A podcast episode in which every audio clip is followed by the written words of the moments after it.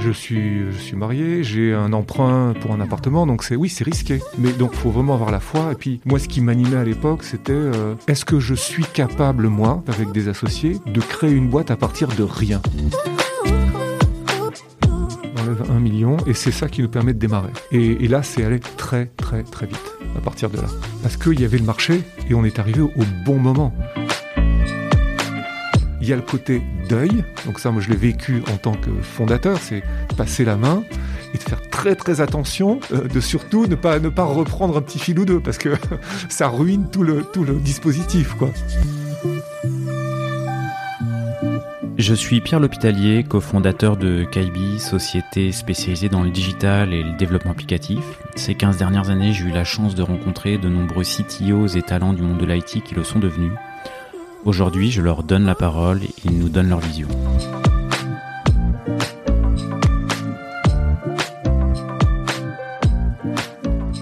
Eh bien aujourd'hui, je suis en compagnie de Joël Bentolila, qui est le cofondateur et euh, avec cette casquette de, CTO, directeur technique de la société Talentsoft, qui est euh, un éditeur de logiciels euh, reconnu, connu dans le monde des ressources humaines, de du recrutement et de la gestion des ressources humaines euh, de manière 360. Euh, Joël, merci d'avoir accepté euh, cette invitation. Oui, bonjour Pierre, merci à toi.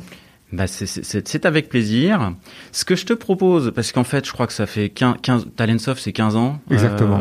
oui. Ça fait 15 ans que beaucoup de monde te parle de, de Talentsoft. Ce que je te propose, c'est peut-être de, d'avant d'en parler, parce qu'on en parlera, de revenir sur euh, euh, bah, l'avant Talentsoft et quelques étapes peut-être fondatrices euh, de ton parcours euh, Oui. qui ont amené à cette euh, à cette belle aventure. Oui, alors ce qu'il faut dire, hein, moi je suis un entrepreneur tardif, hein, puisque j'ai, on a démarré Talentsoft, moi j'avais plus de 40 ans, donc en fait j'avais un peu d'expérience avant, mais l'impression que j'en ai eu a posteriori, c'est que euh, j'ai fait beaucoup de choses qui se sont venues compléter finalement ce dont j'avais besoin pour me lancer.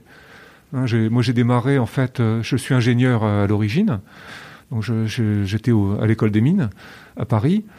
Euh, j'ai vite complété avec un parcours euh, aux États-Unis, puisque je suis allé faire un an de recherche dans une fac euh, américaine. Et déjà à l'époque, ça s'appelait de l'intelligence artificielle. Donc c'est comme quoi, hein, il y a des choses qui, Déjà à qui durent. Voilà. Alors ça n'a rien à voir avec euh, les technologies d'aujourd'hui, évidemment, mais il y avait déjà cette volonté de, de mimer ou de reproduire des, des raisonnements et des, de l'expertise humaine.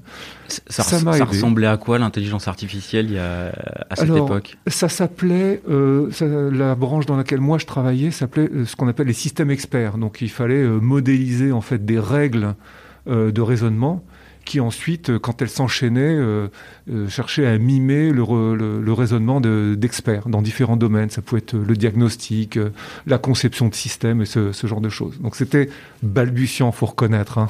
D'accord. rétrospectivement, c'était quand même, euh, c'était quand même un peu euh, la, la préhistoire de, de, de l'intelligence artificielle qu'on connaît aujourd'hui. Et surtout, il n'y avait pas la quantité de données que l'on a aujourd'hui pour euh, calibrer des modèles à base de, justement, à la base d'algorithmes euh, d'IA. T'as D'accord. as une, euh, une idée du volume de données qu'on pouvait traiter et que tu traitais à l'époque Oh, enfin, Voilà, pour se remettre un peu dans le... J'ose pas dire parce qu'il va falloir que je dise mon âge, mais non, c'était il y a plus de 30 ans, donc forcément, euh, les modèles de données et les quantités de données ben, étaient rapportés aux, machines qu'on avait à l'époque, c'est-à-dire euh, quelques mégas, c'était déjà beaucoup. Donc euh, non, Ah, c'est fou. c'était hein. c'était un autre temps. c'était un autre temps, tout à fait. ouais.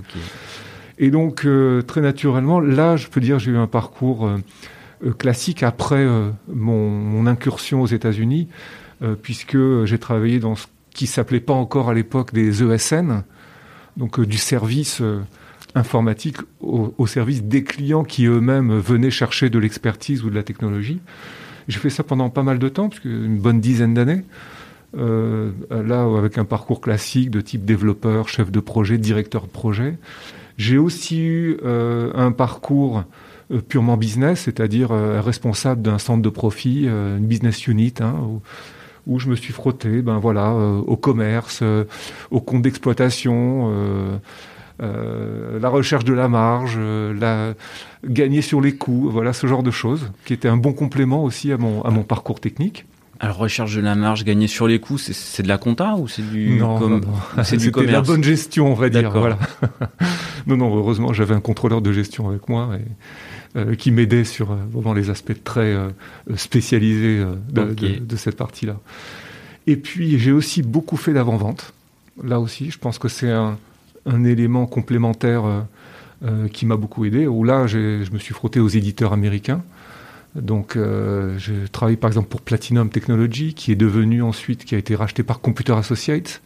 Donc, vraiment des grands, gros éditeurs euh, où on apprend vraiment le métier de, la vente et le métier de l'avant-vente. Et puis, euh, voilà, la quarantaine arrivant, je commençais à me dire bon ben, qu'est-ce que je peux faire pour m'amuser euh, pour euh, le reste de mon parcours. Euh, j'ai envie d'essayer des choses différentes. Et puis je me sentais prêt aussi, hein, avec différentes facettes comme ça. et c'est là où, avec les rencontres que j'avais fait auparavant, et notamment avec Jean-Stéphane, qui est un des cofondateurs, qui est le CEO de Talentsoft, qui lui-même connaissait Alexandre, spécialiste du domaine RH. C'est comme ça qu'on a voulu vraiment se, se lancer au bon moment avec la bonne fenêtre de tir, c'est-à-dire l'opportunité business d'un côté, l'envie chez chacun d'entre nous et euh, la complémentarité de nos, de nos parcours et de nos profils. Il y avait ça aussi qui, qui a beaucoup joué. Et c'est là qu'on s'est lancé, c'était en 2007, c'est là qu'on s'est lancé euh, à euh, créer Talentsoft, où on voyait que bon, il y avait besoin d'un meilleur service auprès des DRH. On voyait qu'ils étaient très mal équipés. Hein ils n'avaient pas du tout le même niveau de, disons, de, service et d'attention que pouvait avoir un directeur commercial ou un directeur financier. Le directeur RH, en gros, il avait la paye. Hein, euh, et, il était d'ailleurs plutôt directeur du personnel que directeur RH. Mais c'était juste le moment où on commençait à sentir des pénuries, par exemple, de compétences, des pénuries de talents, la difficulté de fidéliser euh, les collaborateurs, la difficulté à trouver les bons profils en termes de recrutement. Et c'est à ce moment-là qu'on a démarré Talentsoft. Juste dans la bonne fenêtre où il y avait ce besoin sur le marché de mieux connaître les collaborateurs et de mieux équiper les directions RH pour mieux travailler justement avec, avec leurs employés et avec euh, leurs candidats.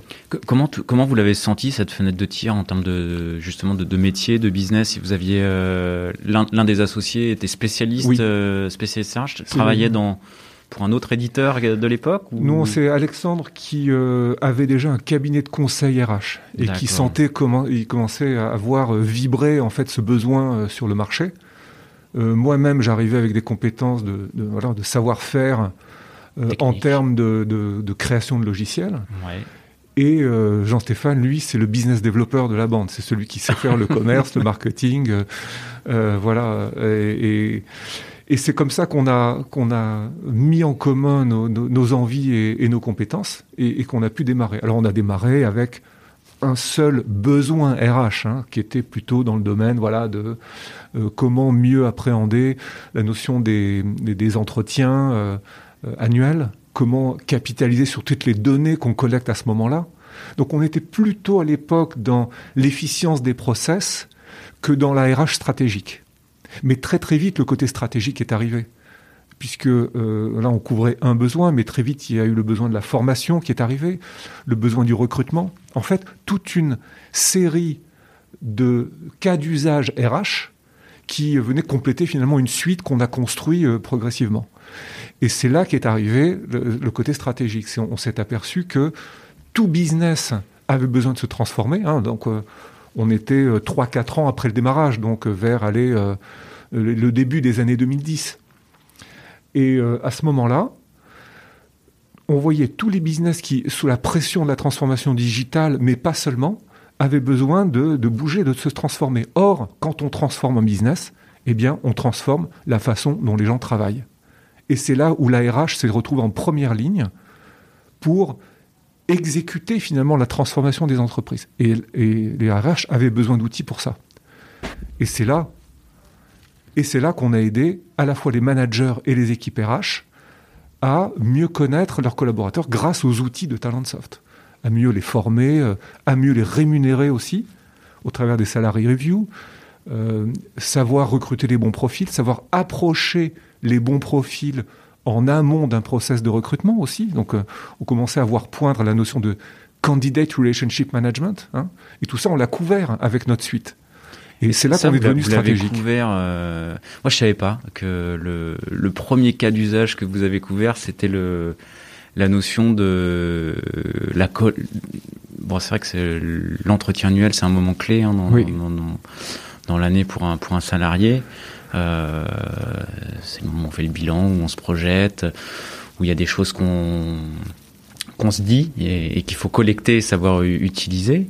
Euh, je savais pas que c'était le ce, premier point. Vous aviez une, vision produit à ce moment-là, à 2-3 ans, avec tout un, toute une série de cas d'usage, ou finalement vous l'avez euh, euh, vous l'avez fait évoluer euh, très naturellement avec ce que vous voyez de vos clients, des ah. besoins? Comment vous collectiez, comment vous gériez cette euh, vision produit, j'imagine, évolutive? euh, en, fait, en toute humilité, on peut dire qu'on a découvert pas mal de choses en avançant. Hein. Donc la vision de départ, elle était... Euh, alors il faut aussi que je parle des aspects euh, cloud également, parce que c'était quelque chose qui a pris naissance à ce moment-là, mais si on, on, on, parle uniquement de, des aspects euh, métiers, des aspects fonctionnels, euh, notre premier but, c'était de, de mieux outiller les équipes RH. Ouais. Donc on était plutôt, comme je disais tout à l'heure, sur l'efficience des process, mais très vite on est arrivé sur d'autres domaines euh, qui étaient juste euh, aider les boîtes à se transformer. Voilà. Mais c'est arrivé progressivement. On n'a pas découvert ça le premier jour. Hein. On l'a découvert en marchant.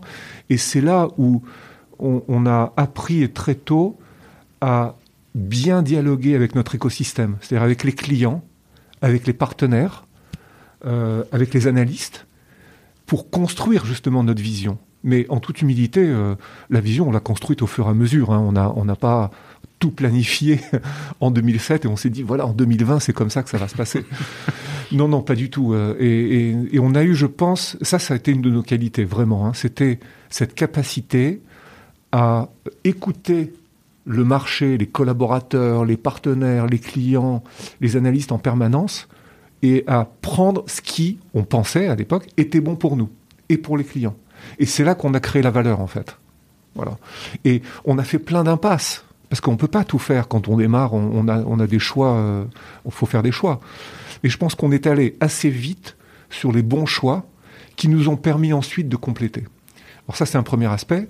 Un autre aspect qui était vraiment clé, euh, je pense, à l'époque, c'était que, alors ça, c'était une, de, disons, euh, venant de, de, de, mon passé dans des éditeurs euh, pour travailler avec des éditeurs logiciels, c'est que je voyais le gâchis que l'on générait finalement à dire bon ben on vous installe une version d'un logiciel, on vous l'installe chez vous, on vous fait toutes les adaptations que vous voulez, et puis dans trois ans, quand vous avez besoin de nouvelles choses, eh ben on se retrouve en concurrence avec nos anciens avec nos anciens compétiteurs parce que on n'a pas su faire évoluer l'offre chez les clients en temps et en heure. Et on est bloqué par ce système d'installation et de personnalisation chez les clients. Moi, j'ai beaucoup souffert de ça dans ma vie euh, précédente. Et euh, on s'est rendu compte qu'avec le modèle cloud et le modèle SaaS, tout ça disparaissait. On n'avait que les avantages, c'est-à-dire la capacité à faire évoluer notre solution en permanence, et à ce que les clients ils aient en permanence la bonne version avec les bonnes fonctionnalités. Et au cours du temps... Ça, c'est un choix que vous faites hein? ah, euh, Dès 2007-2008. Euh, ah, c'est un choix fondateur. Quoi. Oui, alors est-ce qu'on a fait exprès Quasiment, ouais. Je ne sais pas. En tout cas, on a dit ah, c'est une bonne idée. Bon, on va la prendre cette idée. Et en fait, il s'est avéré que c'était euh, un modèle que en fait euh, euh, tous les éditeurs SaaS avaient adopté. Enfin, d'abord les grands qui nous ont précédés et qu'on a un petit peu copié. Hein. Euh, on s'est inspiré de Salesforce, par exemple. Mais on a vu qu'ensuite, tous ceux qui avaient du succès dans les années qui ont suivi, c'est ceux qui avaient pris ce modèle-là. D'accord. Et, euh, donc, euh, on a, on l'a jamais quitté ce modèle. Ça a été dur, hein. C'est-à-dire que euh, il y a eu des moments où, face à des clients, euh, il fallait leur dire, ben non, cette fonctionnalité, désolé, on va pas la faire parce qu'elle est un peu exotique et on ne voit pas comment on va la, la propager chez d'autres clients. Donc, et, ça, c'est, je disais qu'il y avait plein de bons aspects dans le SaaS. Il y a quelques aspects difficiles qui sont, par exemple, de ne pas avoir vocation à couvrir 100% des besoins des clients. On va couvrir 90%, voilà.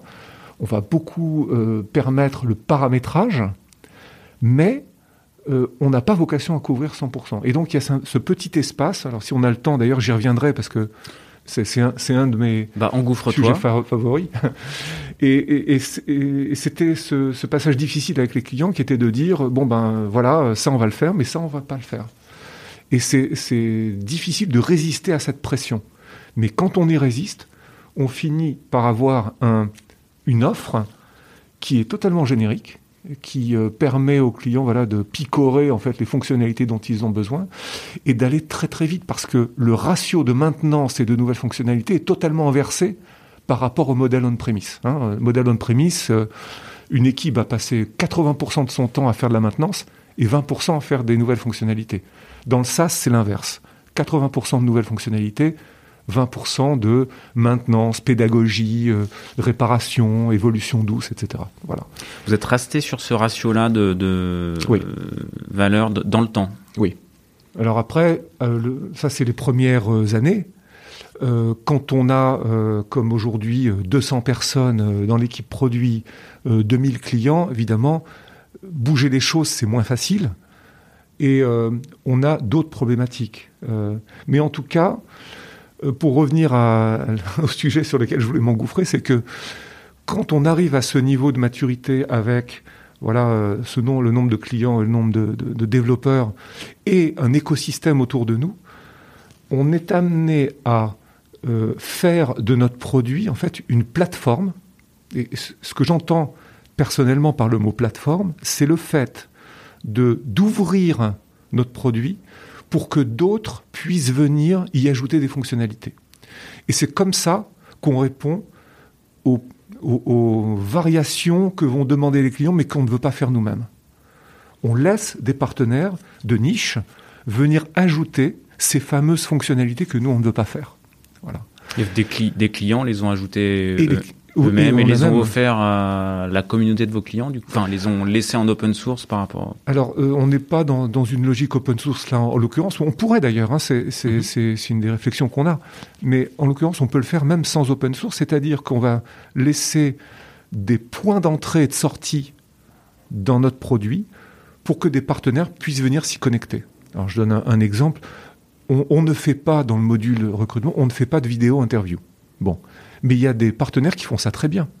Ben dans ce cas-là, on laisse ce partenaire venir euh, accrocher sa fonctionnalité de vidéo interview de manière fluide pour que les recruteurs puissent lancer des vidéos interviews depuis la plateforme Talentsoft et que les candidats puissent euh, s'y connecter également et, euh, et, faire, et faire leur parcours en vidéo. Et du coup, ça, c'est bon, c'est un choix d'architecture euh, logicielle euh, basé sur l'ouverture des, des, API. ça a un impact extrêmement fort sur l'architecture. C'est plus que des API, c'est aussi laisser conceptuellement la place dans le logiciel pour des blocs venant d'ailleurs et qu'on ne maîtrise pas. Et pourtant, on maîtrise euh, pour autant l'expérience utilisateur, la sécurité, la séquence d'authentification, par exemple ça, c'est des choses qu'on va garder. Et pour autant, on laisse l'ouverture à des partenaires. On a un autre exemple, c'est dans notre page d'accueil, qu'on appelle Mon Talent Soft. On va laisser euh, des tiers, ça peut être des clients, ça peut être des partenaires, ajouter ce qu'on appelle des widgets. Euh, pour faire très simple, euh, l'image que, je prends souvent, c'est un petit rectangle dans la page, un portlet, si vous voulez, qui permet à un partenaire de venir ajouter de la fonctionnalité. Alors en tout petit, hein, c'est un, petit carré, un petit rectangle qui prend pas beaucoup de place, mais l'utilisateur peut étendre ce rectangle et en, pleine page et ensuite faire toute une séquence dans un cas d'usage qui n'appartient pas à Talentsoft. Et tout ce qu'on fait nous, c'est légiférer sur la façon dont le partenaire va venir ajouter sa fonctionnalité, tout en gardant, nous, notre intégrité d'éditeur SaaS. Hein. On mhm. continue à mettre en place des nouvelles versions toutes les semaines, on ajoute des fonctionnalités, on gère la sécurité, etc. Voilà. C'est ça que j'appelle la notion de, plateforme. Et ce choix-là, il est, il est fait également euh, très tôt. Non, on y est venu plus tard. On y est venu plus vers 2015. Ah ouais, donc en 2015. il a fallu réarchitecturer quelques trucs. Il y a eu deux, trois hein. chantiers. Oui, oui, oui, il y a eu quelques chantiers. voilà. Mais ça a été la réponse à plusieurs choses. D'abord à, à, l'ouverture à notre écosystème, euh, à euh, faire passer à d'autres la responsabilité de faire ce que nous-mêmes on ne voulait pas faire, et puis d'amener de l'innovation à une vitesse bien supérieure à ce qu'on aurait pu faire tout seul. Parce que l'innovation, nous, on n'en a pas le monopole. Il y a plein d'autres qui en font. Ça, vibre de partout, en fait, l'écosystème RH. Et donc l'idée, c'était que toute cette euh, euh, innovation, on puisse l'embarquer dans notre plateforme sous forme de, partenariat. Ça a été aussi un des grands, un des grands avantages de, de cette notion de plateforme. Voilà. Ok. Là, on est passé, euh, tu vois, de, de 2007-2008 à 2015. On a fait un, gros, gros saut dans le temps. Peut-être pour euh, bon, l'aventure Talentsoft, c'est une petite quinzaine d'années. Est-ce que peut-être pour euh, pour que les auditeurs euh, peut-être une vision un peu chronologique, bon, j'imagine il y a eu des grandes étapes. Oh des grands pas dans, à la fois dans l'organisation et dans ton rôle. Est-ce que tu peux en distinguer deux, trois, quatre, cinq Oui, alors en fait, on peut même dire qu'au début de Talentsoft, euh, l'organisation, la structure de la société, les enjeux, ils, bougeaient tous les 3 à 6 mois, plusieurs fois par an. Mais ouais, en, simplifiant un peu, qu'est-ce qu'on peut dire euh, bah, Le début, c'est un peu comme toute euh, start-up. On, on est trois. Dans un garage Dans un, dans un bureau, voilà, dans un bureau partagé on a du papier, des écrans et, on commence à dessiner le, futur.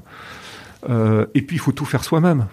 Donc euh, moi j'ai un peu plus de 40 ans, bah, je me remets à coder un peu, euh, j'installe les serveurs, je passe les contrats avec les fournisseurs d'hébergement parce que il y avait, on, commençait, même si ça s'appelait pas cloud à l'époque, il y avait quand même cette idée de d'héberger notre appli dans online pour que tout le monde puisse s'y connecter par internet. Donc tout ça, je, voilà, je, remets, euh, comme, on dit, euh, les mains dans, le cambouis. Euh, et puis mes associés aussi. et puis rapidement, on fait un, on, fait un, tour de table business angel. Là, donc on commence à avoir des moyens aussi pour faire un peu de, de pour se faire accompagner, hein, et notamment au niveau développement, parce qu'il fallait vite monter une équipe. Donc ça, c'est la première étape. C'est vraiment. C'est l'étape homme à tout faire. Homme à tout faire, exactement. Et il faut tout faire soi-même, y compris euh, rédiger euh, euh, les contrats, les SLA, voilà, mettre en place tout. et, c'était ça mon rôle de CTO à l'époque. Voilà. il faut créer le produit, évidemment, qui était ce qui nous a le plus occupé. Enfin, en tout cas, moi, dans mon rôle, c'était une des choses qui m'a le plus occupé. Avant, le, avant la partie, avant le premier tour de table, vous partez, vous avez, euh, vous partez avec des économies, vous avez euh, rien du tout. Enfin, vous, vous partez, euh, vous avez combien de temps pour C'est quoi votre course contre la montre en Alors c'est quelques mois. C'est c'est six mois. Voilà. moi, je pars avec une capacité, une autonomie de, de 4 à 5 mois personnellement. C'est rien. C'est rien c'est rien du tout. Surtout euh, quand on a plus de 40 ans, je me répète, mais euh, j'ai des enfants, euh, je suis je suis marié, j'ai un emprunt pour un appartement, donc c'est oui, c'est risqué. C'est risqué ce truc. Mais donc faut vraiment avoir la foi et puis moi ce qui m'animait à l'époque, c'était est-ce que je suis capable moi avec une petite équipe, avec des associés, de créer une boîte à partir de rien? Voilà, c'est une feuille de papier, un crayon c'est ça qui me fascinait. Et j'avais envie de savoir si j'étais capable de faire ça. C'est marrant parce que ça n'avait rien à voir avec la RH, en fait, ma motivation. Euh, mais c'était un mélange entre euh, euh, cette fascination pour les gens qui arrivent à créer quelque chose à partir de rien, cette capacité à valoriser mes expériences passées. Je me dis, je, sais faire des choses, mais est-ce que je sais faire ça? Voilà. Et donc, j'ai plongé dans la piscine d'eau froide. Et c'est seulement après que j'ai su si j'étais capable de nager ou pas. Voilà, il y a, un peu de ça quand même. Hein. Il y a un peu de ça. Ouais, 4-5 mois, c'est pas grand chose. Donc, du coup, dès le départ, vous savez que votre objectif, c'est euh, développer un, MVP et, euh, aller chercher euh, ce qui va vous permettre de de lever des fonds pour, pour avoir un an, un an et demi de visibilité. Exactement. C'est d'abord ce qu'on appelle friends money. Hein. C'est les gens qu'on connaît, qui sont, qui sont capables de prendre quelques petits risques à côté de nous. Et puis rapidement, en additionnant cela plus les premiers clients, plus un, embryon de produit qui, voilà, peut commencer à convaincre des gens qu'on va considérer comme des alliés, euh, c'est à partir de là qu'on peut faire la première levée de fonds. Et là aussi, hein, je rappelle le contexte, hein, en, 2008, euh, donc euh, date de la première levée de fonds, c'est pas l'écosystème qu'on connaît aujourd'hui. Hein. Il y a très peu de compagnies early stage. pour lever des fonds, il faut être très convaincant. c'est la loterie. On ne sait pas sur qui on tombe parce qu'il y, a peu d'offres de, de, VC. Voilà, aujourd'hui, euh, on a levé un million au début, un tout petit peu moins. Bon, euh, aujourd'hui, euh, des petits jeunes avec très peu d'expérience, une, belle idée et, voilà une, envie chevillée au corps, ils lèvent 3-4 millions pour démarrer tout de suite. Et je parle même pas des tours supplémentaires. Hein. Donc, faut se rappeler de ça. C'était pas du tout évident. Le, early stage, il y a, a 12-13 ans, ouais, c'est il y avait moins de, moins de business angels, moins de. Oui. ouais. Et du coup, vous levez un million. Ouais, c'est ça. On lève un million et c'est ça qui nous permet de démarrer. On fait, on fait des recrutements supplémentaires, on monte une équipe commerciale et, là, c'est allé très, très, très vite à partir de là. Parce qu'il y avait le marché et on est arrivé au bon moment. On est arrivé avec une offre SaaS qui permettait au DRH à l'époque hein, de ne pas avoir nécessairement à passer par leur équipe informatique, puisque à l'époque, le DRH était le dernier servi hein, eh par les équipes informatiques. Euh, et donc, euh, on était dans le cloud très tôt, donc avec un effet d'échelle extrêmement rapidement. On pouvait paraître gros alors qu'on ne l'était pas. Hein. donc, euh, et on pouvait héberger euh, en France, on pouvait héberger euh, en Hollande, en Allemagne, en Angleterre. On a commencé à mettre un peu de data center partout avec, avec Azure. Voilà, donc c'était c'était un c'était un peu la conquête de l'Ouest. Moi, j'ai cette image quand même dans la tête. Voilà. Et c'est à partir de là qu'on est allé très très vite. On a signé énormément de clients rapidement. Donc avec toutes les pressions qu'on peut imaginer de, de, la course à la fonctionnalité aussi. Hein. À ce moment-là, il fallait couvrir très très vite une suite très large de, de modules RH. Euh, c'est là qu'on a commencé à faire euh, de la formation, du recrutement.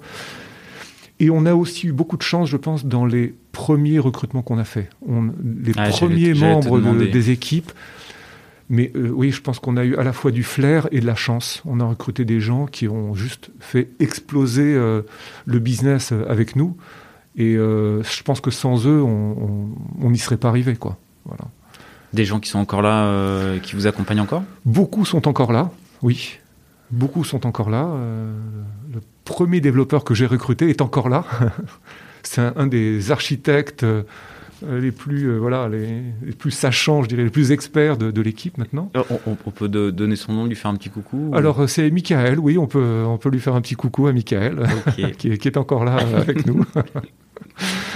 Et moi, j'avais eu toujours cette, idée que pendant mon parcours précédent, si je repérais quelqu'un avec qui j'avais envie de travailler et, qui me voilà, qui me paraissait le, bon compagnon de route pour monter une boîte. Voilà, je, faisais une petite note dans ma tête et je me dis, voilà, celui-ci ou celle-ci, il euh, faudra que je la recontacte ou que je le recontacte.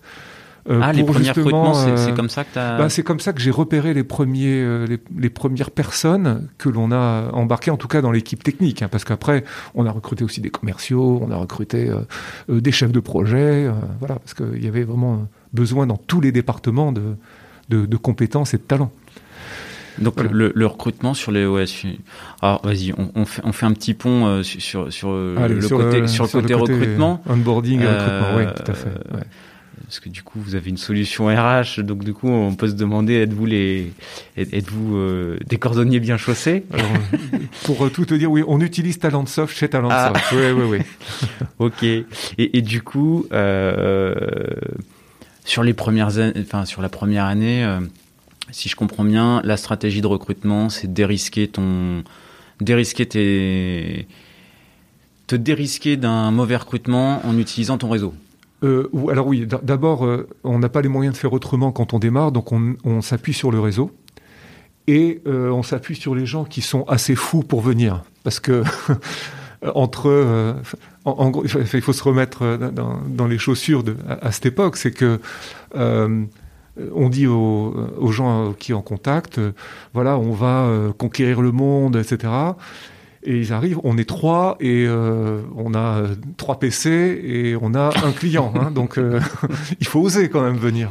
Donc il faut des gens assez fous pour tenter l'aventure. Ça c'est la première chose. Et qui ont cette, cette niaque aussi, cette envie euh, voilà, de, de, de, bouffer le marché et d'avancer très très vite. Et puis d'inventer les choses aussi au fur et à mesure. C'est très déstructuré, hein, une entreprise comme ça au début. Puisqu'il faut tout faire soi-même. Chaque fois que quelqu'un dit euh, ah j'ai besoin de ça, ben on lui dit ben vas-y fais-le, mais ne demande pas, ne t'attends pas à ce que autour de toi quelqu'un vienne, euh, le, faire ou peut-être t'aider à réfléchir, mais euh, tu, te retrousses les manches et tu y vas. En fait c'est ça le début. Et donc il faut des gens qui aient ce profil-là. Et c'est vrai que dix ans après, ce genre de profil parfois peut se retrouver, disons un peu ne, plus retrouver son ambiance et sa motivation au bout de dix ans. Parce qu'au bout de dix ans, les choses ont tellement changé.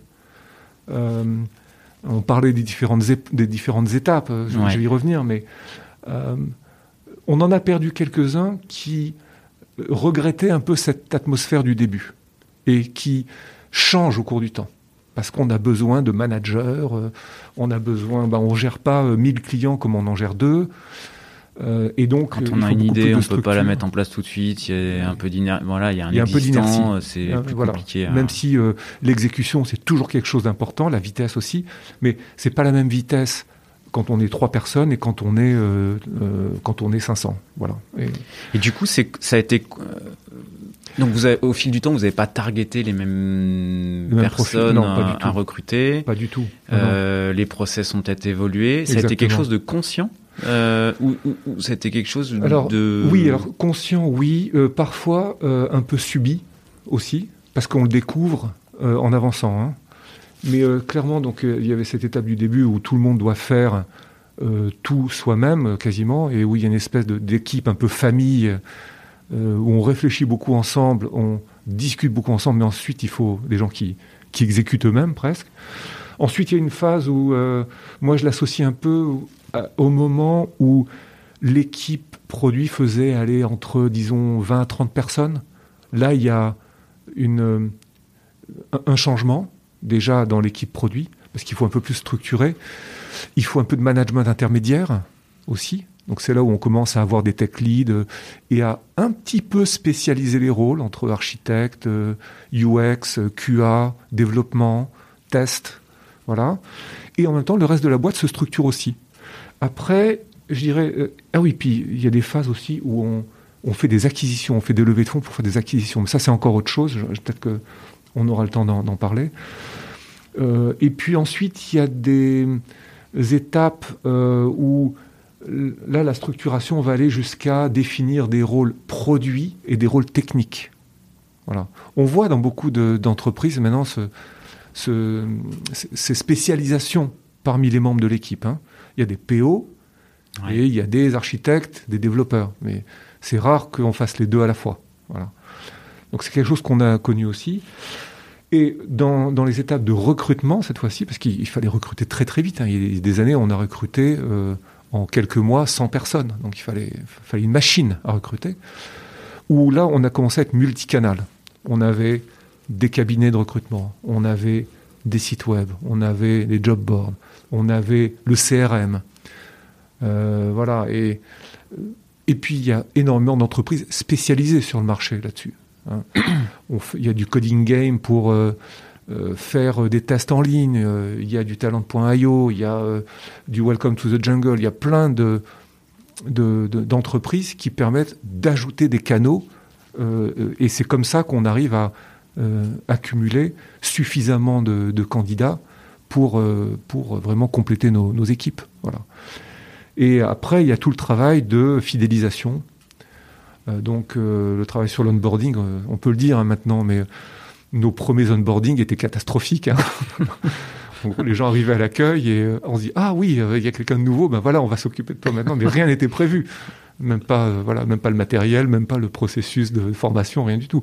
Donc on, a, on a beaucoup euh, travaillé là-dessus. Voilà maintenant on a quelque chose qui, qui tient la route. Ça fonctionne comment maintenant l'onboarding?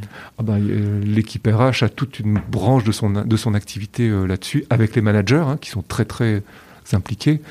On a tout un parcours avec des formations etc on a des rencontres. euh, voilà, et euh, on a des explications sur ce qu'est l'entreprise, etc.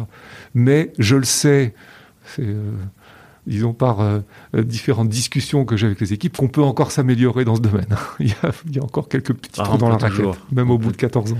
Oui, et puis l'année passée, avec la, Covid, l'onboarding a été un petit peu... Ah oui, on a fait des recrutements entièrement digitaux, ben, comme tout le monde. Hein. on était bien forcé de le faire et où on a recruté des gens qu'on n'avait jamais rencontrés. Hein, voilà.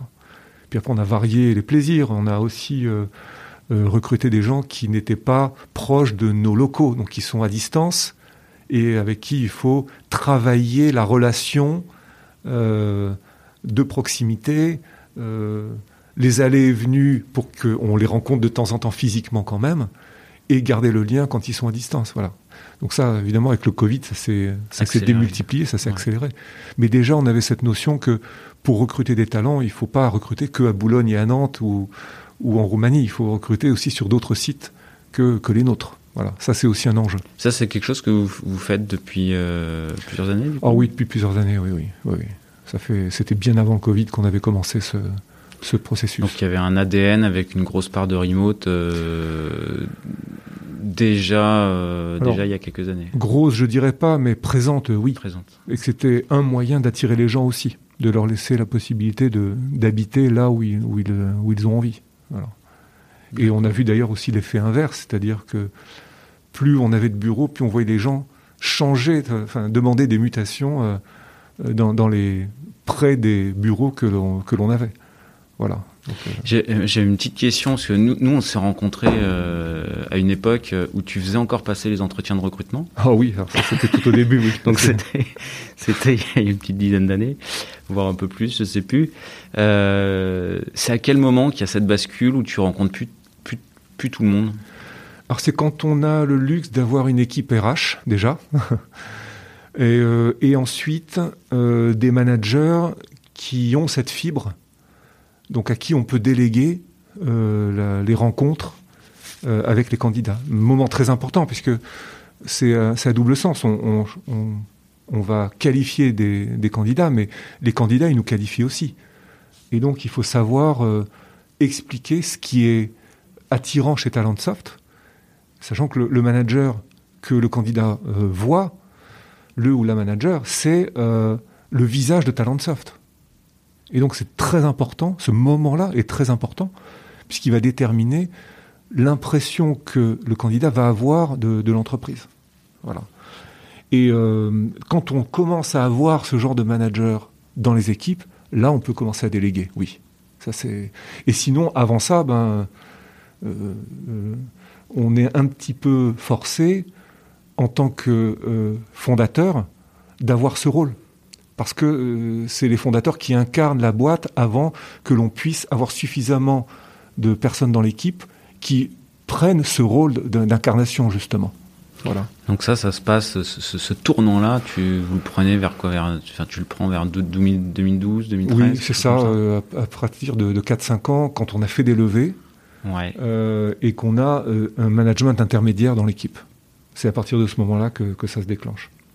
Et d'ailleurs, c'est aussi à ce moment-là qu'on passe d'autres étapes importantes, puisque on a fait, euh, c'était je crois 2011 la, première acquisition, où on fait une levée pour acquérir une société. Et à partir de là, il vient d'autres événements qui vont chambouler finalement la, nature de la boîte. C'est d'arriver, enfin d'accueillir d'un coup toute une série de personnes qui ne sont pas des personnes qu'on a recrutées nous-mêmes. Et pourtant, elles sont là. Il faut commencer à mixer les cultures, mixer les produits. C'est là, par exemple, que moi, je pense que rétrospectivement, une chose que l'on aurait pu mieux faire chez Talentsoft, que l'on on a, pris le parti assez tard, c'est que quand on fait des acquisitions, quand on veut grandir vite, euh, on arrive forcément à une étape où le produit n'est plus un espèce de d'ensemble homogène. Le produit, c'est un patchwork à un moment. Et ça a des tas de conséquences architecturales. Il faut accepter qu'un produit, ce soit un assemblage de choses qu'on n'ait pas développées nous-mêmes. Et donc, il faut travailler sur l'intégration, travailler sur les baselines communes, sur euh, les socles, par exemple, partagés. Et ça, on aurait pu, on aurait pu démarrer plus tôt chez Talentsoft, je pense. C'était quelle quelles acquisitions à l'époque La première acquisition, c'était Airflex, euh, fin 2011, début 2012, qui nous a amené un vrai module recrutement. on en avait un chez Talentsoft qu'on a vite éteint et qu'on a remplacé par euh, celui d'Airflex. On faisait quoi 50 personnes peut-être à l'époque? Airflex faisait 40 personnes, donc on a doublé de taille en, du jour au lendemain. Ça veut dire tout, hein. ça veut dire changer de locaux, ça veut dire... Euh, ça veut dire euh, prendre conscience qu'il faut travailler sur sa culture pour qu'elle se dissolve pas malgré nous. Donc euh, qu'on garde un petit peu le contrôle de la culture qu'on veut pour la société. Donc ça, ça fait partie de ton rôle en fait à ce moment-là. Ça fait partie de mon rôle. ça, ça porte sur tes épaules et celles de tes associés. Exactement. exactement. Côté direction technique et direction produit, qu'est-ce que tu as fait toi pour que justement cette culture alors, la première chose, c'est de l'écrire pour pouvoir la diffuser. D'ailleurs, elle est derrière toi. Enfin, on le voit pas. Ah, attends, ici, je vais me euh, on a, on, a, voilà, on fait des petites choses comme ça que l'on met euh, dans les couloirs, par exemple. On, chaque fois qu'on a une occasion de rassembler tout le monde, on commence par rappeler quelle est la culture. Voilà, ça c'est le premier élément. Deuxième élément, c'est euh, le montrer par l'exemple. Nous, les premiers, les fondateurs, on, a cette, cette responsabilité, mais très vite, l'équipe de management ou les managers intermédiaires ont aussi cette responsabilité et ils sont aussi jugés là-dessus. Sont-ils capables de montrer par l'exemple les valeurs et la culture de l'entreprise? Voilà. Des choses très simples, hein, comme euh, on, a le droit de faire des erreurs. Voilà. Mais on a l'obligation de le dire et de corriger et d'apprendre de ses erreurs. Ça, c'est un élément de culture de Talentsoft, par exemple. Pourquoi? Parce que dès lors que on sait qu'on a le droit de faire des erreurs, on va prendre des initiatives. Ça, ça crée de la valeur. Voilà. C'est ce genre de choses, en fait. Hein. Donc, c'est pas non plus euh, rocket science, hein, la culture. C'est des choses euh, assez basiques, hein, quand même. Mais le côté compliqué, c'est de bien le véhiculer et de le garder. Ça, c'est difficile. Voilà. Et euh, tu te dis, on aurait peut-être pu mieux, mieux le faire. Euh, J'ai toujours eu l'impression que chez Talentsoft, justement, vous aviez plutôt une bonne capacité. j'ai une bonne capacité à fidéliser euh, au niveau salarié. J'ai pas trop vu de, de turnover. à, l'époque, Airflex, vous, avez eu des départs suite au Alors, où justement ça, non, ça, ça pour le coup, la, le mix avec Airflex c'est très bien fait. On a gardé quasiment tout le monde on a eu des périodes d'attrition aussi euh, plus tard, hein, euh, à des changements importants de la société. On n'a pas été euh, les meilleurs élèves de la classe là-dessus. mais je pense que la culture, on a réussi à peu près à la garder et à la perpétuer. non, c'était plus sur l'aspect, je pense, architecture produit où on aurait pu plus rapidement prendre conscience de cet élément stratégique qui est ben, dans la vie, euh, il n'y a pas un produit, il y a des produits. Et il faut savoir les faire causer euh, de manière la plus harmonieuse possible. Ça, je pense qu'on aurait pu démarrer plus tôt. Voilà. Et euh, plus on grandit, et plus le côté socle commun, morceau commun, prend de la place dans le patrimoine logiciel. Et c'est là-dessus qu'il faut travailler. Et finalement, les features, on peut, elles deviennent un peu plus comment dire, elles, rentrent, elles sortent, mais euh, ce qui coûte cher et ce qui apporte de la valeur, c'est la capacité plutôt à intégrer rapidement. Ce qui veut dire que quand on fait une acquisition, une nouvelle société avec une nouvelle offre, euh, on peut rapidement euh, la ramener dans le patrimoine. C'est ça en fait qui, qui est un élément clé. Et je pense que c'est une leçon à retenir quand on veut grandir vite et que peut-être on, aurait pu prendre plus vite chez Talentsoft. Mais voilà, au niveau vous avez, culture, ça, a été, ça, a été, très vite, ça a été très bien. Et alors, comme il y en a eu plusieurs, des, des acquisitions. oui, ben, la, première, on a fait on n'a pas pris tous les challenges d'un coup. C'est-à-dire que la, première acquisition, Airflex, euh, nos bureaux étaient à Boulogne, Airflex était à Boulogne. Donc il n'y a pas eu trop de, disons, de, ah, de complexité multisite encore à ce moment-là. Mais ensuite, on a fait des acquisitions à l'international. Donc pareil, on a appris à gérer le multisite. Euh, et donc, mais ça s'apprend. Hein. Que quand on a l'habitude de travailler avec des gens qui sont un étage plus haut ou plus bas, voire sur le même plateau, Bon, ben, quand il s'agit de travailler avec des gens qui sont euh, en Hollande, euh, en Roumanie ou dans d'autres villes en France, ben, il faut apprendre tout ça. Et, c'est un bon apprentissage d'ailleurs. Dis ça s'apprend, ça veut dire qu'il y a eu des, des, petits gadins, des petites difficultés oui, du coup Oui, ben oui, parce que ben, d'oublier de parler aux bonnes personnes quand on prend une décision, par exemple. Euh, ah, et, oublier, de, euh, oublier, de, communiquer la, la décision. Oublier de communiquer, par exemple, oui, oui, ou, se rendre compte que euh, ben, il faut accepter. ça paraît naturel avec après la pandémie, mais en 2015 ou 2010, c'était pas si évident de monter une conf vidéo et, de se voir. Voilà. Maintenant, aujourd'hui, on, se demande comment on a fait avant. C'est comme le lave-vaisselle. Hein. on se demande comment on faisait avant d'en avoir. Euh, bon ben euh, voilà, là c'est quelque chose qu'on apprend aussi. Et aussi accepter le fait que les gens ne soient pas à côté de soi. D'où le fait de recruter par exemple euh, dans d'autres villes que là où on a des bureaux. Bon ben ça c'est un élément de culture, ça s'apprend. Et on l'a appris au travers des acquisitions. C'est le, le lâcher prise qui s'apprend aussi. C'est un lâcher prise, exactement, c'est le mot juste. C'est un lâcher prise il y en a d'autres, hein. euh, je vais en parler si on a le temps, mais euh, dans mon rôle en particulier, par exemple. Euh, parce que là, c'est des phases qu'on passe où on fait grandir la société et où la société a besoin de structure au fur et à mesure qu'elle grandit. Parce que sinon, ça coûte trop cher d'être dans la même organisation qu'une start-up. Ça coûte trop cher. On peut plus se permettre. Mhm. C'est un luxe qu'on peut pas se permettre. Parce qu'il faut continuer d'aller vite. Donc, on apprend à se structurer, on recrute de nouvelles personnes avec de nouvelles compétences managériales, donc plus seniors, plus on, avance et plus on recrute des seniors. Avec toutes les difficultés que ça peut engendrer, par exemple, sur les rôles respectifs des collaborateurs qui sont là depuis 5 à 10 ans et à qui on doit dire tu as super bien bossé, merci beaucoup, mais on va mettre un manager au-dessus de toi. Et il faut expliquer ça. Ça, c'est pas facile. Ah oui, c'est super dur ça, hein, effectivement. Parce que, ben voilà, les gens, ils ont des ambitions et on peut les comprendre.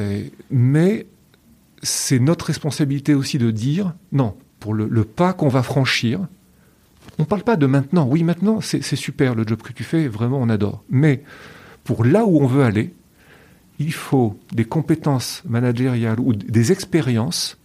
Il faut des gens qui aient déjà fait. Et désolé, mais c'est pas toi. Voilà. Et ça, c'est pas facile à faire. Mais c'est aussi comme ça qu'on a construit les étapes d'après où on a pu, en tant que fondateur, déléguer en fait beaucoup de responsabilités à une équipe non plus managériale cette fois-ci, mais une équipe de direction. C'est pas tout à fait pareil. Est-ce que tu peux préciser la, différence du coup de, bah, C'est de confier euh, les rênes, y compris la stratégie de l'entreprise, y compris le management de l'ensemble des équipes, à des personnes qui ne sont plus les fondateurs. C'est-à-dire les fondateurs ne décident plus de tout. ça, c'est un lâcher-prise aussi. Ouais, un sacré lâcher-prise, du coup. Et ça, ça, ça tu, ce tournant-là, il se passe quand? Alors, pour moi, c'était, euh, que je dise pas de bêtises, ça devait être 2018.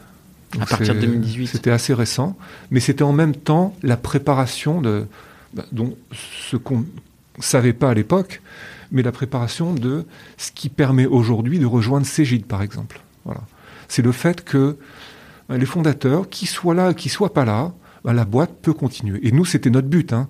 C'était pas d'arrêter Talentsoft quand nous on arrête de travailler ou qu'on arrête ou qu'on va faire autre chose. Mhm. C'était que la marque, que l'équipe, que le produit reste malgré l'éventuelle absence des fondateurs. Et ça, ça se prépare. Et justement, ça se prépare en, en, construisant une équipe de direction. En fait, c'est le, le comité de, direction de Talentsoft qu'on a, qu'on a construit. et alors, du coup, à ce moment-là, toi, ton rôle devient quoi, en fait, après ce tournant? Une fois que l'équipe de direction est en place et qu'il y a un sacré lâcher-prise, ton c'est quoi ton quotidien? Il y, a plein de choses à dire. D'abord, euh, euh, il faut recruter là, enfin, les bonnes personnes qui vont reprendre tes propres équipes. Donc, tu recrutes en fait ton remplaçant quelque part. Euh, bon, donc déjà c'est un acte important hein, de confiance, etc. Et donc nous on a Geoffrey qui est arrivé en 2018 euh, ou 2019, je ne sais plus. Faudra que je, je, je c'était il y a en gros, euh, faire en gros, en gros deux ans. Voilà, ça. Faut, faut que Mais le, ça passe tellement vite que je, ne sais même plus. Donc ça c'est le, le premier acte. Euh, ensuite, et alors il y a quelque chose de bizarre et, et c'est, je dirais pour pas mal de, de directeurs qu'on a recrutés, de directrices, c'est que il faut expliquer que maintenant qu'ils ou elles sont là, euh, il faut prendre un peu d'émancipation par rapport aux fondateurs. Et ça, c'est pas évident. C'est pas évident pour nous, mais faut pas croire que c'est évident pour les personnes qui arrivent. Parce qu'il y a une espèce de, comment dire ça, de, respect ou de, de croyance que parce qu'il y a les fondateurs, alors ça y est, il faut qu'ils décident de tout. Ben non, justement, le but c'est que euh, les, personnes qui arrivent prennent en main et, construisent leur propre légitimité et euh, prennent leurs propres décisions. Voilà. Et donc là, il y a aussi un pas à franchir. Il a pris euh, plus d'un an et demi, je pense, ce, pas-là, rien que celui-ci. Mhm. Et où, tout le monde s'est fait coacher, attention, hein. nous, euh, enfin les fondateurs, les, directeurs, tout le monde, pour justement arriver à, cette étape. et, c'est à partir de là qu'on a dit ah, ben ça y est, voilà, l'équipe de direction, elle fonctionne en fait, et on voit la différence entre une équipe qui balbutie, qui se cherche, etc. Et Vous êtes tous fait coacher par euh, même équipe de par coach le même groupe. Oui, oui, par le, même. C'est un coach de groupe. Enfin, c'est un, un, travail de groupe, je dirais. Hein. D'accord. Ok, c'était pas, coach personnel pour justement le lâcher prise. C'était plutôt euh, pour le bon fonctionnement du, de, de l'équipe. Exactement. C'est du fonctionnement. Hein. C'est là que, que se trouve la valeur, c'est que l'équipe fonctionne bien. Et à partir de là, on se dit ah bah tiens, ça y est, on peut prendre un peu de recul. Alors, il y a le côté deuil. Donc ça, moi, je l'ai vécu en tant que, fondateur. C'est passer la main et de faire très, très attention.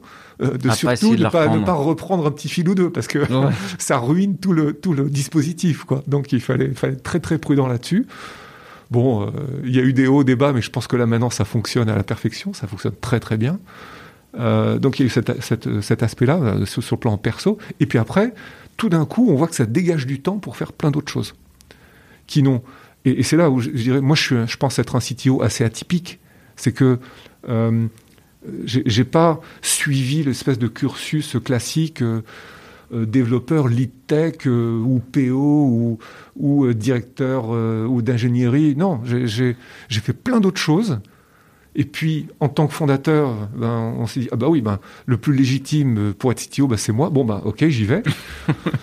Euh, et puis euh, j'ai reconstruit finalement tout le, toute la, filière un petit peu en, marchant. Et je me retrouve aujourd'hui dans un rôle qui, je m'appelle CTO, mais euh, au jour d'aujourd'hui, je ne fais pas vraiment un travail de CTO. J'aide les équipes à l'international parce que les liens avec le siège, c'est pas toujours évident. je, je sponsorise des offres je sponsorise des clients. Ça veut dire quoi, je sponsorise des offres et des clients? J'aide, en gros, mon rôle, je le vois comme euh, un mettre de l'huile dans les rouages, de donner quelques idées et d'aider les équipes à fonctionner, en fait. Mhm. Mais jamais en tant que manager, toujours en tant que aide, contributeur, euh, sparring partner. Ça, c'est un rôle que je joue beaucoup. Euh, mais en laissant les équipes prendre des décisions. C'est la, la ligne de crête, elle est là. Le choix, tu le prends plus aujourd'hui? Le choix, je ne le prends plus. Maintenant, la réalité, c'est que tant que je continue à apporter de la valeur, évidemment, je vais participer à ces choix. Des fois, je vais même un peu les influencer, parce que comme j'arrive à dégager du temps, à être davantage avec les clients, les prospects, les équipes, je peux voir des choses que les gens qui ont le nez dans le guidon ne vont pas voir. Après, ils prennent, ils prennent pas, ils prennent leurs responsabilités.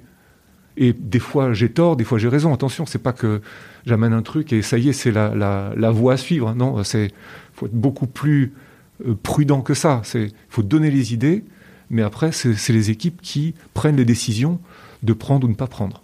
Voilà. Donc c'est ça mon rôle euh, maintenant. Donc bah, bon, du coup, ça, ça, cette, cette étape-là de lâcher prise et de d'avoir l'équipe de direction qui qui fonctionne, euh, elle est cochée. Et ça nous amène peut-être à cette actualité brûlante. Oui, exactement. parce qu'a préparé le, le, le, rapprochement avec Cégide, dont, oui. dont tu peux peut-être je nous, pense que nous parler. C'est exactement ça. Donc la nouvelle, alors c'est encore un projet, hein, puisque ce n'est pas définitivement signé. Disons que ça suit son cours. Euh, mais formellement, euh, il faut voilà l'approbation d'un certain nombre d'instances avant que ça se fasse. Je pense que ça sera fait avant la fin de l'année, hein, mais euh, voilà, il y a de bonnes chances, je dirais, que ça se fasse. Voilà. Mais donc c'est un projet, il faut travailler sur ce projet ben, pour qu'il pour qu'il aboutisse, et puis construire aussi la suite. Hein, notre ambition, ça a été toujours de, de perpétuer la marque et le, le produit, et, et l'opportunité avec Cégide, elle nous est donnée ici. C'est que justement, on va construire le numéro un français du, euh, du SaaS probablement. Enfin, il faudra qu'on regarde les chiffres et les analyses à, ce moment-là, mais je pense qu'on ne doit pas être loin du premier éditeur SaaS euh, en France et probablement un des plus gros acteurs RH en Europe. Donc, ça nous donne une assise, une pérennité euh, qui est exactement ce qu'on recherchait pour les années qui viennent. Donc ça, c'est le premier élément. Et puis après, euh, il y a des tas d'opportunités, euh, je dirais business, puisqu'on va, on va, on va pouvoir proposer aux clients de Cégide une offre HCM et une offre paye. HCM, c'est Human Capital Management. Donc en gros, c'est le, le, regroupement de ce qu'on appelle le, socle RH ou le corps RH et euh, toute la suite talent comme ce qui permet de mieux connaître le collaborateur, mieux connaître les candidats, mieux les former, mieux les, mieux les mobiliser dans l'entreprise, mieux les payer, etc. Voilà, c'est un peu ça le, le, périmètre de Talentsoft. Donc on va ajouter à cela l'offre paye de, de Cégide, en tout cas en France et dans les pays latins. Euh, sur les, je connais pas très très bien Cégide et leur offre. Ça se superpose pas les. Non, justement. Alors ça, c'est la bonne chose, c'est que le cœur de métier, en tout cas dans la partie RH, hein, parce que euh, Cégide a d'autres offres dans d'autres domaines que la RH. Mais si on parle que de la RH, l'offre essentielle, c'est la paye. Donc c'est très complémentaire avec ce qu'on fait euh, par rapport à, Talentsoft. Il y a une offre talent qui a été rachetée il y a quelques années par Cégide, mais qui n'a pas percé, et qu'on va, euh, au cours du temps, justement,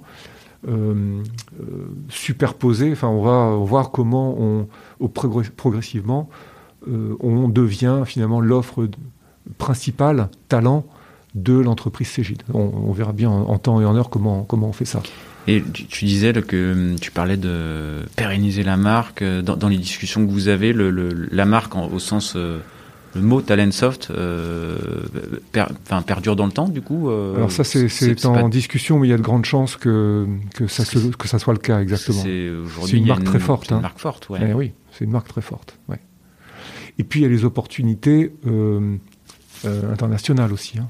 On avait commencé avec Talentsoft, on est très présent euh, en Europe continentale, enfin en tout cas Europe du Nord, donc les pays nordiques, l'Allemagne et les pays germanophones, le Benelux. Ça, c'est des, des, régions que l'on va finalement apporter à Cégide.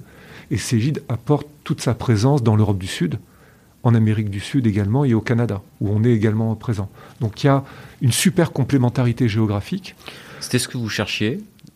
Enfin, autant de euh, cases à cocher, euh, peut-être pas. On mais, mais c'est oui. Alors l'ambition, elle était là, euh, mais on est content qu'il y ait autant de cases à cocher. Oui, ça c'est top, parce que c'est pas toujours le cas quand on fait des rapprochements. Et là, une des raisons qui nous a attirés dans ce rapprochement, c'est justement cette complémentarité parce qu'elle est à la fois géographique, euh, elle est également au niveau produit. Voilà. Et puis, euh, on espère aussi au niveau de la culture et des compétences, euh, on va faire le mix qu'il faut pour justement réussir cette, cette, acquisition. Et, je pense que ça va être un de mes rôles, justement. d'aider à la, réussite de, cette intégration. Donc toi, ouais, l'objectif intégrer à la fois les équipes et à la fois une part, et mettre de l'huile dans les rouages, également au niveau produit, au niveau intégration oh, du oui, produit dans le ouais. Oui, oui, puisque il y aura du travail pour faire une offre, ce que moi j'appelle wall to wall hein, en, RH, c'est-à-dire qui va de la paye jusqu'au talent et, tous les aspects du talent justement. Ça, c'est ça la vision. Il y a beaucoup de DRH qui veulent une offre intégrée. Donc là, on va être en mesure de le faire, en tout cas pour certaines régions du monde. Après, évidemment, il faudra compléter pour les autres régions. Mais euh, on est en mesure de le faire euh, de manière presque historique, là, pour Talentsoft, il y a euh, cette opportunité qui va se présenter, exactement. Et il y aura du travail pour intégrer les produits. Alors, avec cet aspect plateforme qu'on a anticipé, ben voilà, peut-être que les choses vont être un peu moins compliquées que par le passé, euh, mais il n'en reste pas moins qu'il y aura un peu de travail. Ouais. Ok. Et ils ont, ils ont la même culture multisite, euh, ces du coup? Oui, ouais. oui, oui.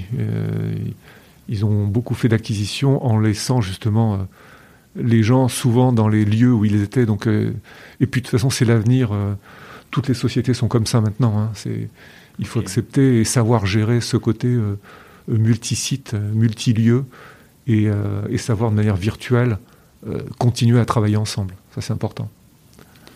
Et hum, petite question, enfin voilà, c'est par curiosité. Dans le premier épisode de, de CTOs, j'ai accueilli Nicolas Klein qui, a été fondateur de mon docteur et qui a vendu à Doctolib mais pour le coup euh, il y avait des overlaps en termes, ah, de, oui. en termes de produits et du coup bah il y a, y a, une partie du, du soft à l'époque qui a été euh, bah, béné si ce n'est la totalité mm.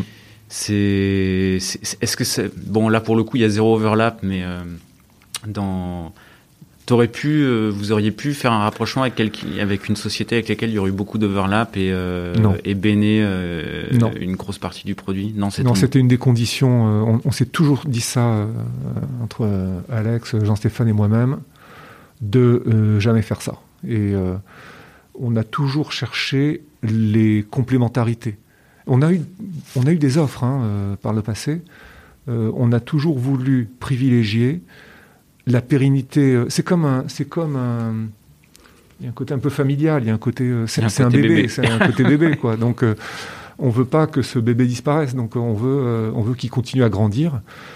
Et l'image que j'en ai, c'est, ça a été un bébé, un enfant et un grand adolescent qui commence à rentrer dans l'âge adulte, voilà. Et donc là, c'est maintenant le, la suite de la vie d'adulte du produit et de l'entreprise qu'on veut voir. Et donc on, tenait à cette suite. Et c'est comme ça qu'on a fait nos choix aussi de candidats possibles, de partenariats euh, pour, pour la suite de Talentsoft. oui. Ok. Euh, bon, tu, disais que euh, bah, les dernières étapes, tu avais dégagé du temps. Bah, quand on s'est appelé il y a quelques semaines, on, a évoqué aussi le, temps que tu pouvais prendre ou que tu prenais sur des activités en dehors de en, dehors de Talentsoft, mais dans l'IT, je sais pas si tu vois où, je veux en venir. Oui, oui, oui, oui, oui ben ça, c'est un truc qui me tient à cœur effectivement. Euh, alors, à l'origine, je m'étais dit bon, euh, ça serait quand même sympa de restituer à d'autres l'expérience que que j'ai pu acquérir grâce à des aides qu'on m'a qu'on m'a données. Euh, donc, allez, je vais aider d'autres à, à, à développer leur boîte. C'était ça l'idée au départ. Et puis en fait, j'y ai pris plaisir et maintenant j'en fais une partie, je, consacre une partie de mon temps. Alors, à plusieurs égards, ça peut être juste, euh, comment dire, de, l'accompagnement parce qu'on me demande des conseils. Et, finalement, j'ai maintenant un petit réseau, voilà, de sociétés qui, qui veulent euh, en savoir un peu plus, qui se posent des questions à des moments stratégiques et qui, avec qui je discute, mais c'est très informel, hein, voilà. Euh, jusqu'à une activité en fait d'investisseurs. De, alors euh, business angel et de board member également. Euh, j'ai même eu quelques opportunités comme ça que j'ai prises. Euh, et c'est en fait passionnant parce que c'est comme ça que je m'aperçois de l'expérience que j'ai acquise et que je ne savais pas que je savais. Parce que je retrouve des patterns, je retrouve des, des dilemmes qu'on a eus, nous, dans notre parcours. Des stades de développement, avec des questions qu'on se pose. Exactement. Et c'est là où je me rends compte aussi que parfois, sans trop le savoir, on a franchi des caps où on a eu des comportements qui ont été bénéfiques pour la suite de Talentsoft. Et, par exemple, l'entente entre les fondateurs, c'est quelque chose qui a une valeur inestimable. Et ça, je ne le savais pas au départ. Je me disais, oh, c'est naturel, de, bon, on vit notre vie ensemble, là, on passe, on passe notre temps ensemble, donc c'est normal qu'on s'entende. Non, c'est pas du tout normal qu'on s'entende. En fait, ça se construit, ça s'entretient, et c'est un des facteurs clés de succès d'une entreprise. Voilà. C'est un des trucs, par exemple, que, dont je me suis aperçu sur le tard. Euh, et, ça, c'est des genres de choses. Euh, vous avez mis combien de temps à vous dire euh, banco, à vous dire banco avec tes associés? Quelques jours. Ah ouais, c'était. Oh, super rapide. bon, vous vous connaissiez d'avant. Enfin, il y avait un lien, disons, via Jean-Stéphane. Chacun avait un lien indirect. Je ne connaissais pas Alex, que j'ai découvert, mais je connaissais Jean-Stéphane. Oui. Vous n'avez pas fait euh, des petits ateliers ensemble pour savoir si vous étiez alignés euh, sur les objectifs euh, de durée, sur les objectifs de, de vie sur... C'est quelque chose que tu, tu ferais maintenant, enfin a posteriori Oui, je, pense que je ferai a posteriori. il n'y a pas de recette magique, il n'y a pas de secret sauce, hein, comme on dit, pour trouver les bons partenaires. Néanmoins, ça reste une étape essentielle c'est d'avoir bah les bons partenaires. C'est pour 10 ou 15 ans. Hein. Et oui, exactement, exactement.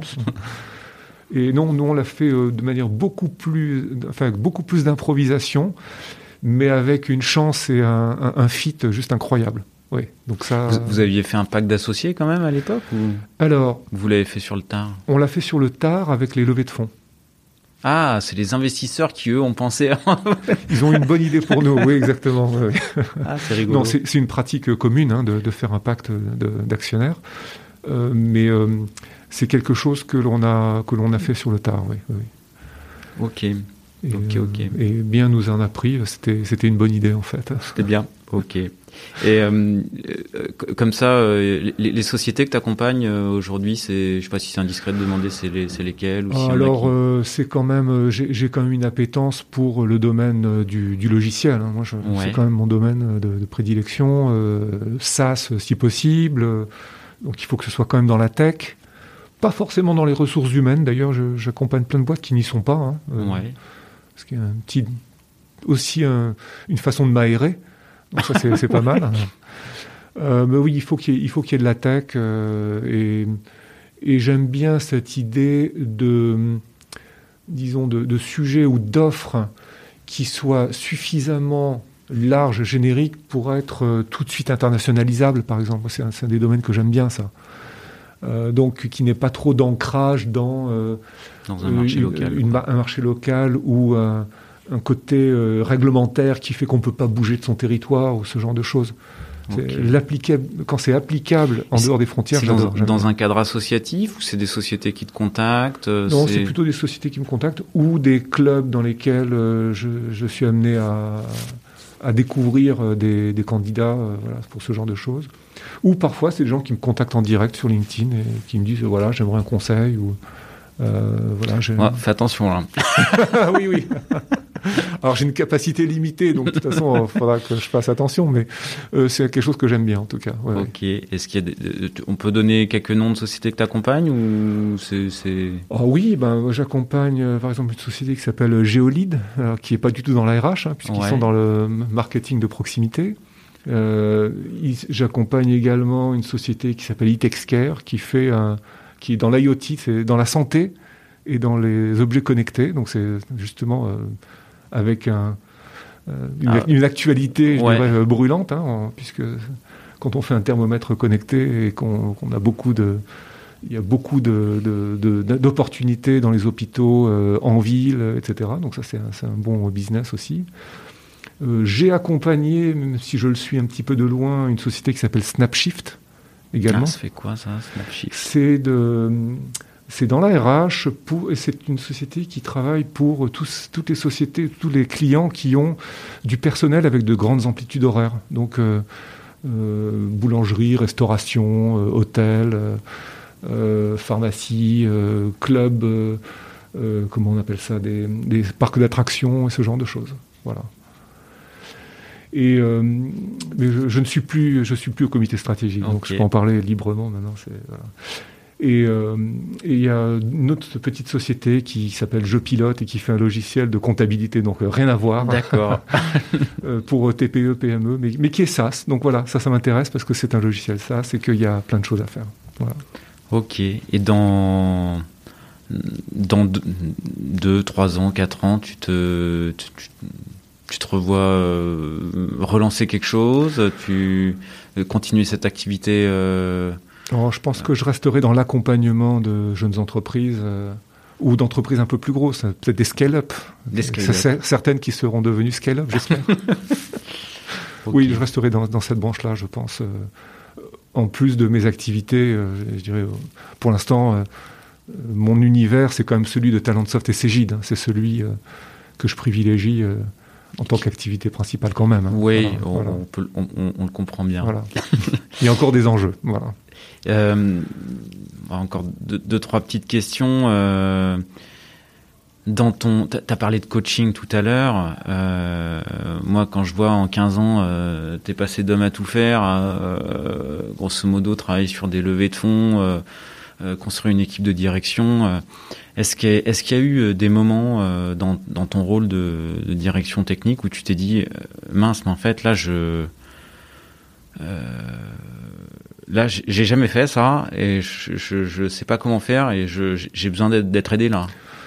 Ah oui, oui, oui, il y a eu plein de, plein de moments comme ça. Euh, il y a eu aussi des moments d'essais ratés. Parce qu'on a, on a essayé plein de trucs. Hein. Il y a, et des fois ça marche, des fois ça marche pas. Euh, je me souviens notamment, il y avait une mode à un moment, je crois que c'était il y a 4-5 ans par là, il y avait une mode lancée par Spotify qui était une forme d'organisation d'équipe très décentralisée, très autonome. Et euh, il y a des membres de l'équipe voilà, qui, ont regardé ça, qui disaient Ah, il y, a des choses intéressantes quand même là-dedans, faudrait qu'on regarde. Et on a essayé cette organisation. Donc une espèce d'émanation de, l'agile, mais pas que. Hein, mais avec, à mon sens, enfin rétrospectivement, beaucoup trop d'autonomie donnée aux équipes. Et chez nous, ça n'a pas pris. En fait, ça a perdu tout le monde. Et euh, donc on a essayé ça pendant quelques mois, puis vite on, est revenu en arrière parce que euh, euh, même, enfin, plus personne ne savait dans quelle direction allait le bateau. Et, et donc on n'arrivait plus à donner ce sens de l'objectif commun. Euh, on n'était pas prêt peut-être, ou, on n'avait pas les équipes qu'il fallait, je ne sais pas, mais en tout cas, on a rebroussé chemin et on a remis de la structure, on a remis de l'orientation euh, globale aux équipes, avec des, patrons de programme, euh, des architectes qui donnaient le là, en fait. Et tout le monde s'est senti beaucoup mieux dans une organisation comme celle-ci. Donc voilà, ça c'était, ça m'a marqué, c'était une des, chose que euh, on a essayé mais qui au final euh, n'a pas pris. Voilà. Il y a d'autres choses, euh, bon, j'imagine, hein, mais des essais ratés, des... Oh, je pense après, il y a eu plein de choses, mais qui, qui vraiment été liées à, par exemple, à des recrutements ratés. Où on se dit, ah, tiens, on va essayer, je sais pas, de, de, de, mettre des coachs agiles et puis, euh, on n'a pas les bons profils qui correspondent à notre culture, par exemple. Euh, et donc, euh, ça, ça a, été, ça a été un échec, mais qu'on a rattrapé après. On l'a fait mhm. d'une autre manière. Et, et, ça a marché. On a appris de, de, nos erreurs. Voilà. Mais je pense que des, des, erreurs de recrutement, on en fait tous. Hein, et, et, chez Talentsoft, on en a fait aussi. Et des, des erreurs choix techniques, tu as parlé des très bons choix techniques que vous avez fait, le SaaS, le, l'architecturation du, l'architecture du logiciel pour laisser la place à des tiers, oui. Euh, l'ouverture d'API, tout ça. Est-ce qu'il y a des choix techniques euh, où vous dites, tu te dis a posteriori, euh, bon non, on n'a pas eu trop de, disons, de, d'accidents industriels comme ça. ça. Ça, ça a été au contraire, je dirais que on a, on a fait des choix tôt qui, qui ont été vraiment payants et avec à la fois un peu de flair mais un peu de chance aussi. Euh, bon, très tôt, on a conçu un logiciel qui s'adaptait bien au, au, cloud et aux plateformes, aux plateformes SaaS en général, capable d'absorber du trafic de plein de clients différents, ce qu'on appelle le, fameux multi-tenant euh, notamment, mhm. par exemple. Euh, ça, on a réussi à le faire dès le départ. Alors, il y a eu évidemment des petits problèmes techniques, hein, des, des, mélanges entre clients par exemple. Alors maintenant on peut en parler, mais heureusement c'est arrivé. Qu'est-ce que tu appelles un mélange entre clients? Bah, Quand on est sur une plateforme euh, euh, multi-tenant, on a un client qui est servi pendant quelques millisecondes, puis un autre les quelques millisecondes d'après. Bah, des fois, si on fait pas gaffe à bien nettoyer le cache ou des choses comme ça, euh, on peut se retrouver avec des données euh, qui normalement euh, n'ont pas lieu d'être ici. voilà. Heureusement, ça se voit vite et on corrige. Hein, je, je, rassure. Et c'était il y a très très très longtemps, donc il y a prescription. Je rassure les clients d'aujourd'hui, où ça c'est très bien maîtrisé maintenant. Mais ça arrive. Voilà, c'est le genre de petites choses qui peut arriver quand on quand on fait du quand on fait du SaaS. Voilà, il faut être très prudent sur les architectures techniques. Euh, mais sinon, euh, je dirais que on a ce qui arrive quand on a une offre qui a duré 15 ans, c'est qu'il y a de la dette. Et on a beau faire tous les efforts qu'on veut, à un moment, ben, la dette, elle est là. Et il faut s'en occuper petit bout par petit bout. Il faut jamais essayer de renverser la table hein, dans ces, dans ces cas-là. C'est extrêmement risqué. Mais il faut savoir consacrer du temps euh, chaque semaine, chaque mois, à euh, travailler sur les problèmes de dette. Et nous, on a de la dette, comme tout le monde, mais on en a, voilà, et, il faut, il faut s'en occuper. Ça, ça, aussi, ça c'est quelque chose que, parce que tu me disais tout à l'heure, euh, euh on reste sur un 80% évolution, 20% maintenance, euh, ça veut dire une dette technique qui est quand même bien maîtrisée depuis longtemps. Oui, maintenant la réalité, c'est qu'après, il y a des choses, le, le, mot dette technique peut s'appliquer à des choses qui rentreraient dans la maintenance mais euh, il y a des fois, c'est euh, carrément euh, une restructuration profonde qu'on peut considérer comme un ajout fonctionnel. Parce qu'il y a des choses qu'on peut faire parce qu'on a traité cette dette et qu'on a refacto une, une, partie importante mm -hmm. de, de, de, la structure du logiciel. Donc c'est difficile de dire, de mettre dans c'est presque une catégorie à part, je dirais, la, la, la dette. Je qualifierais pas de maintenance. C'est encore, c'est encore autre chose. Et c'est ce qui sert justement à, préparer le futur. On, on, a dû aborder des grosses questions de dette quand on est passé à un modèle plateforme. Il y avait plein de choses à revoir. Voilà. Mais au bout du bout, il y a une fonctionnalité qui s'appelle pouvoir faire rentrer des partenaires dans la plateforme. Et rien que ça, ça ouvre tellement de possibilités que voilà, c'est rentable, c'est rentable de le faire.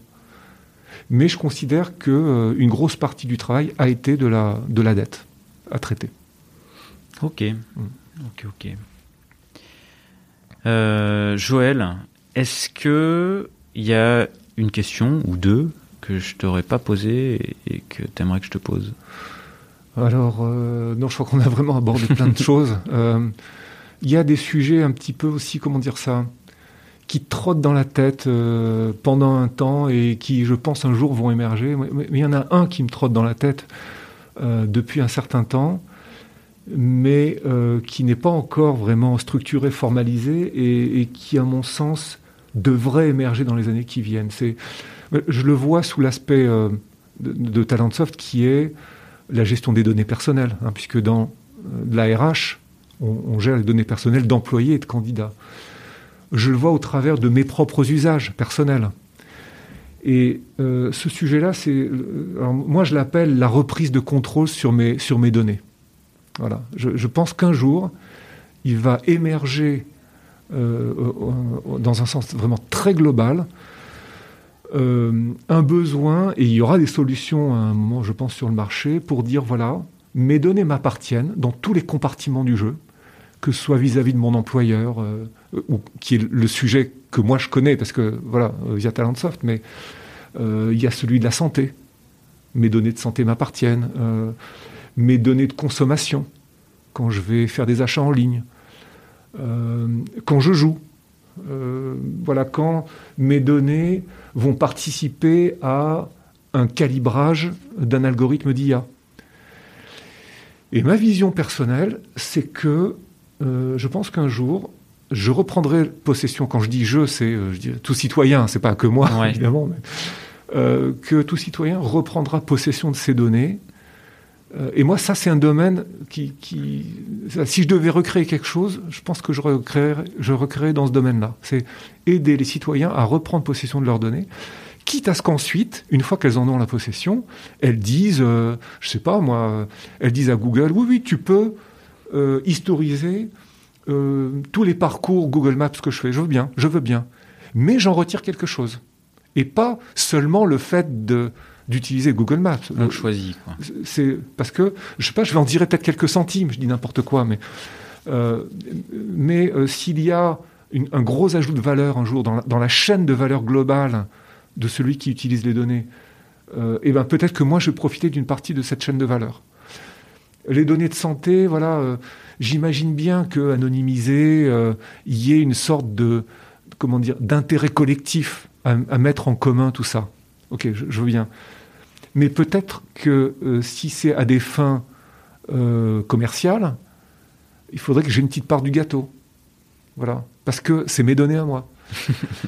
Euh, je ne suis pas qu'un produit. Les, les, je ne suis pas qu'un produit. voilà, on pourrait, ça, pourrait, ça pourrait être ça la conclusion.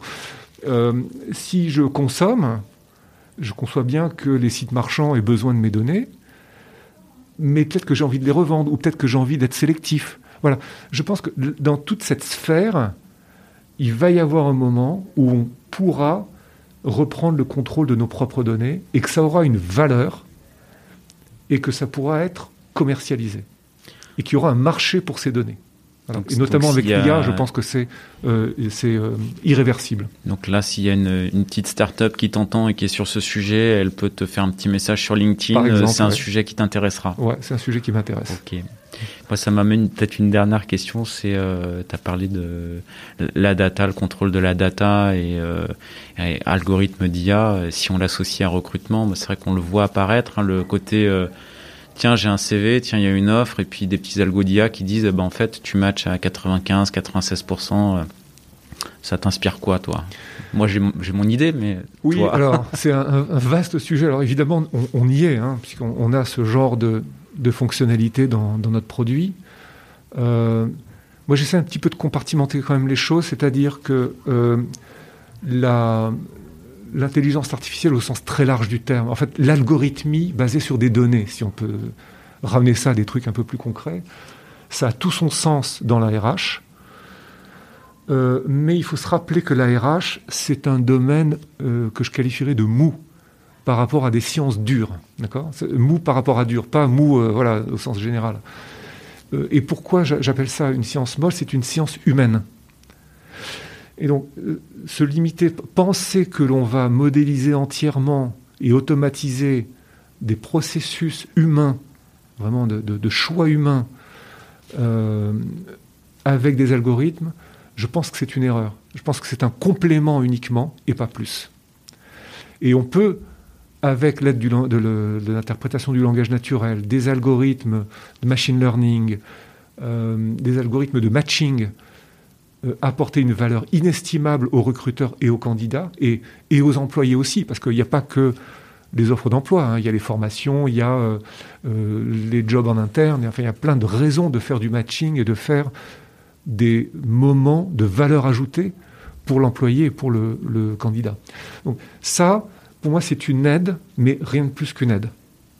La décision, les choix restent des choix humains.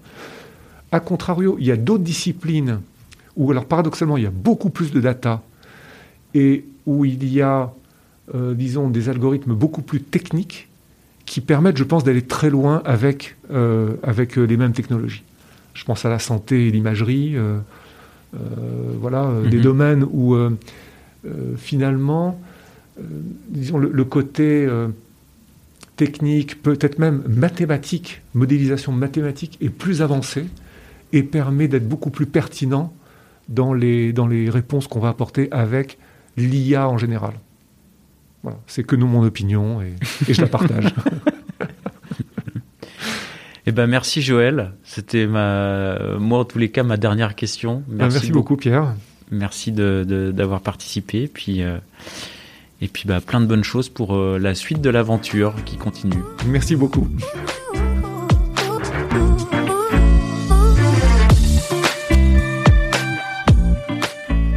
L'épisode est terminé, j'espère qu'il vous a plu et si c'est le cas, c'est le moment de prendre deux ou trois secondes de plus pour euh, deux ou trois clics. Un petit clic pour un pouce bleu euh, ou un petit clic pour un partage aux copains ou un petit clic pour vous abonner euh, et ne pas rater le prochain épisode. À très bientôt.